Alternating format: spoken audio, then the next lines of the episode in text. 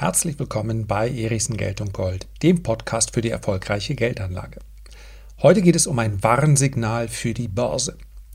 Ein Warnsignal, welches die meisten von euch unterbewusst schon lange wahrnehmen. Heute wollen wir es aus dem Unterbewusstsein ins Bewusstsein rücken und es richtig einordnen.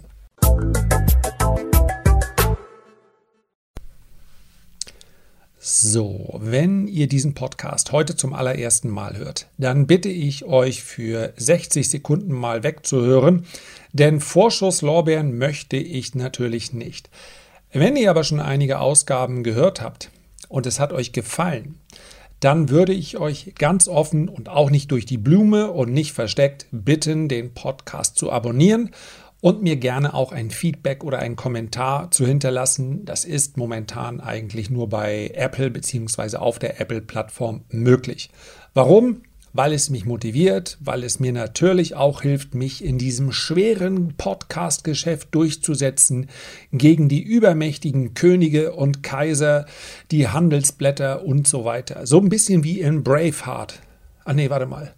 Ich glaube, am Ende hat er Freiheit geschrien und dann war es das auch. Also nicht wie in Braveheart, sondern es geht besser aus für mich. Und zwar dann, wenn ihr mir den Gefallen tut. Vielleicht einmal ganz kurz unterbrechen, ganz kurz auf Pause drücken oder am Ende dran denken. Also kurzes Feedback, Sterne, wenn es euch denn tatsächlich gefallen hat. Wenn nicht, dann muss ich natürlich auch mit einem härteren Urteil leben. Und dafür möchte ich mich ganz, ganz herzlich bedanken. Und jetzt sprechen wir über ein Warnsignal. Ein Warnsignal, welches tatsächlich in der Praxis von ganz vielen schon wahrgenommen wird, ohne dass jemand sich jetzt die Mühe gemacht hätte, daraus eine Statistik zu entwickeln. Man kann das aber auch ganz klar belegen. Worum geht es? Es geht um den Anteil des Geldvermögens, welcher in Aktien steckt. Das kann man tatsächlich messen, wenn man genau wissen möchte, wer investiert in Einzelaktien, dann dauert das in der Regel eine ganze Ecke länger. Wenn es nur darum geht zu sagen, wie viel Geld steckt in Aktien, ETFs und in Versicherungsprodukten, die ja zum Teil dann auch in Aktien investieren, nur vorher demjenigen, der dieses Versicherungsprodukt abgeschlossen hat, dafür noch eine Provision abnehmen. Es geht nicht gegen die Versicherungsbranche, insbesondere nicht, wenn es um Versicherungen geht, die wirklich etwas absichern. Alles, was mit der Entwicklung von Kapital zu tun hat, kann man in der Regel besser, weil günstiger, als das viele Versicherer können. Siehe Riester, siehe Rürup, siehe Kapital Lebensversicherung, die Rendite nach Kosten, darum geht es ja, ist grauenhaft schlecht. Jede ETF-Anlage ist besser. Und das spreche ich auch so offen aus weil es die meisten von euch eh schon wissen. Und wer es nicht weiß, der setzt sich einfach mal hin, nimmt den Taschenrechner und schaut, was bei so einer Kapitallebensversicherung, wie lange die erstmal verdienen muss, bevor dann tatsächlich auch derjenige, der sie abgeschlossen hat, etwas davon hat. Deswegen spreche ich das so offen aus. Wenn es nicht so wäre, hm, dann hätten wir vermutlich ein Umfeld, in dem die Zinsen und deswegen waren sie vermutlich in der Vergangenheit auch beliebter, in denen die Zinsen so hoch sind, dass sich auch mit Festgeldanlagen Geld verdienen lässt. Ja, wenn ich ein Zinsumfeld habe von 7 oder 9 Prozent, dann lassen sich natürlich Kosten von 2 oder 3 Prozent sehr viel leichter reinrechnen, als in diesem Umfeld, in dem Rendite so schwer zu erwirtschaften ist. Dieses Warnsignal ist in der Vergangenheit durchaus eins gewesen, welches man beachten sollte. Das heißt also, wann immer der Anteil der Geldvermögen gestiegen ist, und zwar relativ schnell gegenüber einer Periode vorher. Ja, wenn man sagt, ein schneller Anstieg, dann muss es ja ein Vorher-Nachher geben. Dann war das häufig die, der Beginn einer schwächeren Marktphase am Aktienmarkt. Kommen wir gleich nochmal zurück. Also, was heißt das? Mal ganz einfach ausgedrückt. In den letzten zwölf Monaten haben sich mehr und mehr Menschen für die Börse interessiert. Der Grund dafür dürfte sein, dass die Börse so gut gelaufen ist. Und ich glaube, wenn man sich anschaut, wie schnell dieses Interesse im März und auch im April gekommen ist, und ich kann es auch aus dem privaten Umfeld nur so bestätigen, dann liegt es zum Teil auch daran, dass die Leute Zeit hatten. Ich habe mich wirklich im vergangenen März gefragt, was für eine unglaubliche V-förmige Erholung im Aktienmarkt. Die hat mich auch überrascht. Ich hätte auch deutlich mehr nachgelegt, wenn ich das erwartet hätte. Da ist mir vielleicht sogar meine Erfahrung der letzten 25 Jahre nicht zugute gekommen, sondern hat mich eher noch davon abgehalten, weil ich dachte, dass den Impact, den diese Pandemie bzw. die Maßnahmen haben, der ist so groß, das wird vielleicht erstmal ein bisschen dauern, bis sich der Aktienmarkt erholt. Zumal ja auch die Minister und die ähm, EU viele Politiker nicht einen Tag, zwei Tage später rausgekommen sind und haben gesagt, hier habt ihr eine Trillion und hier ist noch mal, sind nochmal 700 Milliarden. Das hat ja alles gedauert. Der Aktienmarkt hat das praktisch antizipiert und das ist durchaus ungewöhnlich. Ein Crash, in dem der Privatanleger kaufen will. Also bleibt eigentlich nur als Begründung dafür, sie hatten Zeit. Und das kann ich auch festmachen. Ich habe ganz, ganz viel im letzten März, im letzten April im Bekannten- und Freundeskreis telefoniert. Sag mal, du machst doch irgendwas mit Aktien? Und ich sage, ja, so seit etwa 20, genau genommen, ja, wenn ich es mir beschaue, betrachte, wann ich das Ganze professionell gemacht habe, sind es jetzt 21 Jahre. Schön, dass dir es aufgefallen ist. Wir sind ja jetzt noch gar nicht so lange befreundet, vielleicht seit der Schulzeit. Aber wie kann ich dir helfen? Die haben mich also mit einmal angesprochen und gesagt, du machst doch was mit Börse und ich möchte jetzt einen Broker. Sag mir mal einen Broker. Und dann habe ich was genannt. Das hängt natürlich auch sehr davon ab, was jemand machen wollte. Wenn jemand sehr intensiv handeln möchte, ist das was anderes, als wenn er Sparpläne besparen möchte. Und das größte Problem, ihr werdet euch erinnern, war erstmal ein Konto überhaupt eröffnet zu bekommen. Die waren allesamt voll, waren überhaupt nicht darauf eingestellt, dass so viel Nachfrage kommen würde. Und es dauerte Monate, das Ganze abzuarbeiten. Monate, in denen Privatanleger zusehen mussten und gesagt, wo bleibt denn endlich mein Depot, weil die Kurse einfach immer weiter gestiegen sind. Man hatte also Zeit, sich damit zu beschäftigen. Was gab es sonst im März, April 2020? Ah, es gab natürlich viele Sorgen, aber für ganz viele Menschen eben auch sehr, sehr viel Zeit. So, und schon der gesunde Menschenverstand und wenn nicht der, dann das Bauchgefühl, welches einen ja nicht immer trügt, sagt uns, wenn ausgerechnet jetzt die breite Masse glaubt, jetzt ist am Aktienmarkt Geld zu verdienen, dann ist wahrscheinlich der Zeitpunkt gekommen, um sich defensiver zu verhalten.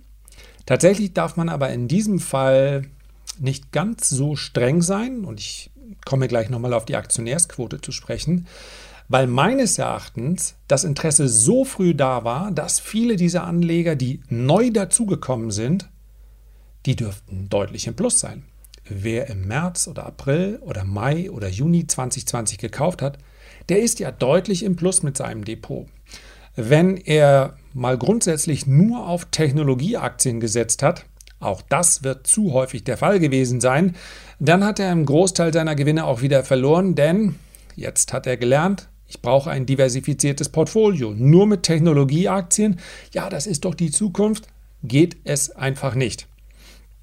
So, jetzt schauen wir mal ganz kurz auf die Aktionärsquote international, um eine Einschätzung vornehmen zu können, wie sich der deutsche Anleger möglicherweise zukünftig verhält. Wir haben derzeit mit rund 12,5 Prozent, du hörst mich im Hintergrund klicken, damit ich hier nichts Verkehrtes sage, mit rund 12,5 Prozent einen Anteil an Aktionären, der so hoch ist wie seit dem Platzen bzw. kurz vor dem Platzen der Dotcom-Blase nicht mehr. Überwiegend junge Menschen, die technikaffin sind, die Online-Broker wie Trade Republic gewählt haben, die man übers bisher zumindest lediglich übers Smartphone bedienen kann, die sind dazugekommen. Insgesamt waren es im Jahr 2019 ähm, 12,4 Millionen Menschen, und damit also nochmal deutlich mehr, wenn wir die Geschäftsfähigen nehmen, fast 28 Prozent. Aber da kommen eben auch Aktien, Fonds, ETF-Anteile und so weiter äh, mit dazu. Das ist im internationalen Vergleich immer noch sehr, sehr, sehr wenig. Ich gehe mal auf die letzten Daten, die ich habe, die sind auch schon einige Monate alt. Da sehen wir in den Niederlanden einen relativ hohen Anteil, also direkte Aktionäre, Anteil Bevölkerung, 30 Prozent in den Niederlanden, in Japan sind es sehr viele in den USA. Sowieso in den USA muss man sagen, je nachdem, welche Statistik man nimmt, dann je nach Betrachtungsweise sind sie sogar Spitzenreiter mit fast 50 Prozent. In den USA ist natürlich die Spaltung der Einkommensklassen, der Vermögensklassen sehr, sehr groß. All diejenigen, die Vermögen haben, welches sie auch tatsächlich in Aktien anlegen können, sind beinahe komplett auch in Aktien investiert. Immobilien und Aktien, das ist das ganz große Thema in den USA. Immobilien ja, werden ja sehr viel aktiver gehandelt in den USA. Äh, wir sprechen hier von einer Aktionärsquote weit über 50 Prozent. Das insgesamt in einem Vergleich der Anteil der Aktionäre nur bei rund 30 Prozent liegt, hat einfach den Hintergrund, dass es in den USA sehr viele Menschen gibt, die vielleicht gerne in Aktien investieren würden, aber nicht in Aktien investieren können, weil sie am Existenzminimum bzw. Darunter, darunter leben. Dann haben wir die Schweiz noch im Mittelfeld mit rund 25 Prozent und in ähnlicher Größenordnung haben wir die Schweden. Dann wird es langsam deutlich weniger. Frankreich, Österreich, ja, und von den genannten sind wir dann mehr oder weniger das Schlusslicht. Das heißt, wir sprechen in Deutschland von rund 2 Billionen, die mittlerweile direkt in Aktien investiert sind. 2 Billionen klingt nach viel, wenn man aber bedenkt, dass das Vermögen, das Gesparte auf Girokonten, auf Festgeldkonten der Deutschen rund 8 Billionen beträgt, dann relativiert das die ganze Geschichte schon. Also wir haben rund ein Viertel, ein Fünftel, ja, wie gesagt, das sind Daten, die man immer erst später etwas kompletter dann erhält, die direkt in Aktien investieren. Und das ist meines Erachtens sehr, sehr wenig. Insbesondere unter Berücksichtigung der Tatsache, dass es ja sonst nichts gibt. Ja, wir sprechen hier über frei fließende Vermögen. Wir haben auch noch die Immobilien, das ist das Lieblingskind der Deutschen. Auch da sind wir weit, zurück. Das liegt allerdings daran, dass der Anteil der Immobilienbesitzer an der Gesamtbevölkerung geringer ist als beispielsweise in Italien. Aktien spielen hier nach wie vor eine untergeordnete Rolle. Und deswegen bin ich mit dieser Statistik, die es hier gibt, auch nicht vollends einverstanden. Ja, je mehr Menschen sich in einem kurzen Zeitraum dann für die Börse interessieren, ja, das ist ein Warnsignal und ja, das bedeutet, das Sentiment, so nennt es dann der Börsianer, gibt es auch verschiedene Arten der Messung. Das Sentiment steigt sicherlich. Das heißt also, der Optimismus hinsichtlich weiter kletternder Notierungen, der steigt und steigt. Und dementsprechend ist die Gefahr einer Korrektur dann auch mal da. Nur, wenn ich mir den absoluten Anteil betrachte, dann ist er noch nicht so überbordend groß. Dann können wir noch nicht von einer Hausfrauenhosse, Entschuldigung, ich finde diese Worte unglaublich. Äh, die hat noch Costolani vor 20 Jahren in der NDR Talkshow gesagt, aber irgendwie, ja, fühlt sich nie mehr ganz passend an. Also, Hausfrauen oder Milchmädchenhosse, so nennt man halt diese Marktphasen, in denen selbst unerfahrene Anteile der Bevölkerung dann in den Aktienmarkt streben. Und das ist zum Teil sicherlich so. Obwohl ich den Eindruck habe, dass viele von denen, die in den letzten Monaten dazugekommen sind, den Willen haben, sich mit der Börse auch zu beschäftigen. Sie sind sehr, sehr oft zu spekulativ eingestellt und möchten schnell Renditen erwirtschaften, wenden sicherlich zum Teil dann auch die falschen Methoden an, wenden zum Teil vielleicht auch gar keine Regeln an, sondern gehen in irgendwelche Foren, und sagen, kaufe ich diesmal, kaufe ich das mal. Aber ganz ehrlich, wir haben ja durchaus Vergleiche mit anderen Märkten und da kann man dann vielleicht von Euphorie sprechen. Also wenn wir uns anschauen, wie einige Kryptowährungen durch die Decke gehen, bei denen es definitiv ja keine Dividendenausschüttung gibt. Also wenn ich jetzt, ja, nehmen wir mal Bitcoin, Ethereum und ein paar große raus, da steht ja durchaus was hinter, aber ganz, hinter ganz, ganz vielen steht nichts außer der Wille zur Spekulation. Gemessen daran ist der Aktienmarkt ja ein, ein, ja, ein Ort für Rentner und Pensionäre. Also es geht ja viel langsamer zu. Das war vor dem Platzen der Dotcom-Blase noch etwas anderes. Also wir haben kein überhitztes Sentiment, zumindest meiner Einschätzung nach. Allerdings ist auch in den USA dieser Stand der direkten Aktionäre auf einem Höchststand es ist also nicht gänzlich von der Hand zu weisen, dass insgesamt die Erwartungshaltung gegenüber zukünftiger Renditen sehr, sehr hoch ist.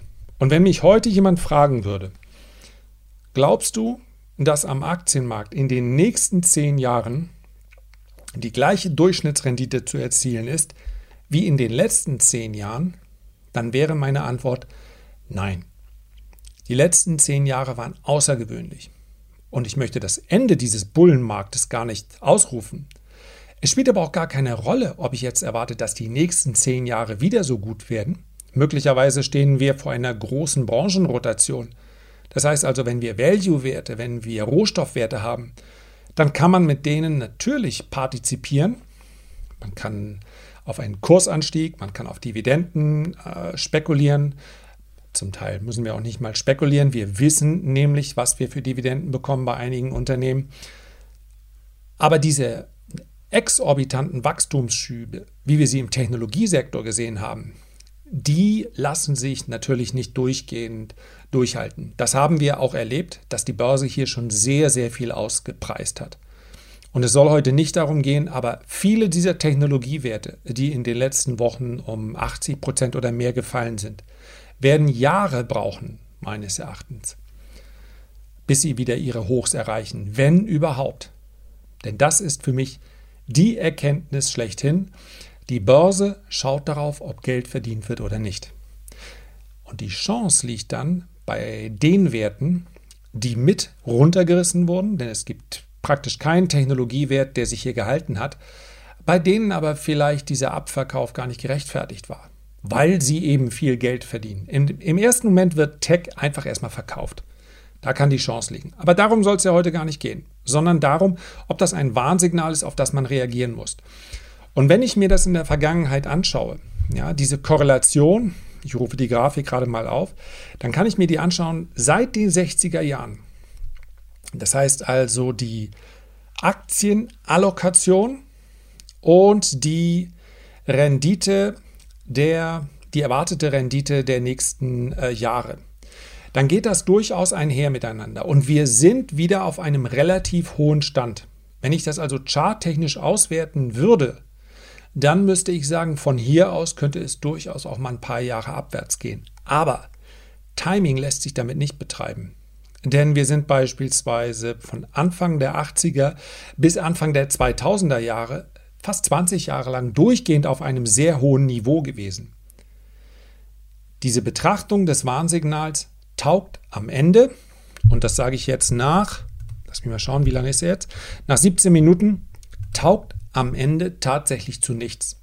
Wird aber, und darum geht es mir, eine Rolle spielen. Denn ihr werdet in den nächsten Tagen und Wochen immer wieder, und zwar gerade in Phasen steigender Kurse, davon hören, Achtung, hier kann auch mal was schiefgehen. Achtung, hier steht mal eine Korrektur an. Achtung, der Markt ist zu hoch bewertet.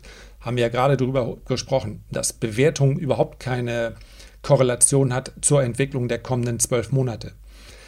Achtung, äh, irgendwann muss natürlich, was heiß läuft, auch mal wieder runterkommen. Und genau darum geht es mir. Wenn ich mir anschaue, dass in Deutschland dann tatsächlich, sei es mal ein Viertel sich jetzt für Aktien interessiert, dann lässt das auch noch einiges an Potenzial übrig. Wer weiß, was wir mal für einen Crack-Up-Boom sehen. Ein Crack-Up-Boom bedeutet, dass die Menschen überhaupt keine Alternative mehr sehen, als ihr Geld in Sachwerte zu stecken. Das erlebe ich überhaupt noch nicht.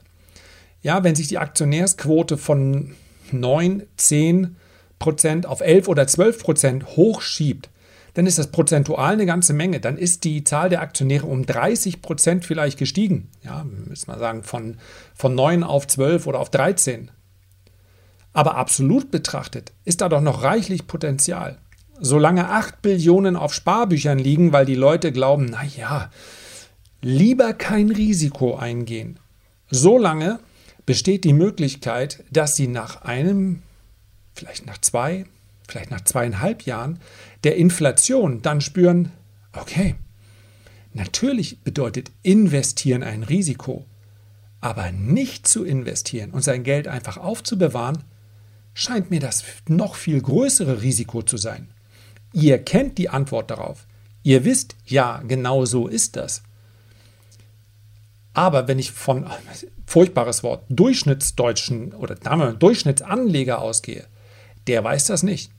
Ich könnte hier durch die Straße laufen und Na gut, die Hälfte weiß wahrscheinlich gar nicht, was ich mache, sonst würde sie mir äh, verkehrte Angaben machen, damit ich sie nicht aufs Glatteis locke. Aber überlegt doch mal in eurem eigenen Freundes- und Bekanntenkreis. Wie viele haben sich da für die Börse in den letzten Monaten mit einmal interessiert? Sind sicherlich einige gewesen, aber wie viele immer noch nicht? Das heißt, hier ist noch Potenzial. Und tatsächlich braucht die Börse auch nicht immer neue Käufer. Die Börse ist ja im Gegensatz zu einigen Kryptowährungen, es geht mir gar nicht ums Krypto-Bashing, aber das ist ja, liegt ja in der Natur der Sache. Wenn es kein organisches Wachstum gibt, dann braucht es Netzwerkeffekte, also immer neue, die sich dafür interessieren. Das braucht die Börse ja nicht, denn Unternehmen wachsen ja organisch weiter. Unternehmen brauchen nur eine wachsende Anzahl von Konsumenten oder von denjenigen, die die Dienstleistung nutzen. Ein börsennotiertes Unternehmen braucht keinen Netzwerkeffekt. Wenn es welche hat, umso besser. Aber hier sprechen wir über organisches, unternehmerisches Wachstum. Insofern lasst euch bitte davon dieser Statistik nicht beirren. Ich habe bewusst Warnsignal Fragezeichen gestellt. Ja, Korrekturen dürfen uns nie überraschen, aber das Umfeld für Aktien ist nach wie vor sehr, sehr gut. Und schließlich und endlich geht es ja bei allem nicht immer nur darum, dass ich möglichst schnell reich werde, möglichst schnell hohe Renditen einfahre, wenn ich also sage, dass ich in den nächsten zehn Jahren geringere Renditen erwarte, dann erwarte ich aber insbesondere für einen Geldanleger ganz massiv negative Renditen. Denn lasst zum, ganz zum Schluss bitte nochmal äh, das, was die Notenbanken gerade ziemlich offen mit uns teilen, sacken. Wir werden auf eine steigende Inflation, Herr Paul hat es gerade gesagt, wir werden auf eine steigende Inflation jetzt nicht reagieren. Das heißt also, selbst wenn die Inflation so wie in den USA bei 4 oder 4,5 Prozent steht, und das heißt für jeden Geldanleger, dass er am Ende eines 12-Monats-Zyklus eine seine Summe Bargeld 4 bzw. 4,5 Prozent weniger Kaufkraft hat. Ich finde, das ist eine ganze Menge. Und die Notenbank wird nicht darauf reagieren, weil sie sagt, dieser Effekt ist für uns in Ordnung. Wenn, dann werden wir deutlich später reagieren und der Realzins der letztendlich unser Vermögen natürlich beeinflusst, der wird dann klar negativ bleiben. Und selbst wenn ich dann an der Börse unter dem Strich nicht mehr ganz so hohe Renditen einfahre, Börse bedeutet ja auch Vermögenserhalt und Vermögensschutz und nicht immer nur maximale Rendite. Und dass Unternehmen sehr viel schneller auf so ein Umfeld reagieren können als die meisten Privatanleger mit ihren Girokonten, das ist wohl klar. Also selbst geringere Renditen müssen nicht bedeuten, dass ich mich nach etwas anderem umsehe.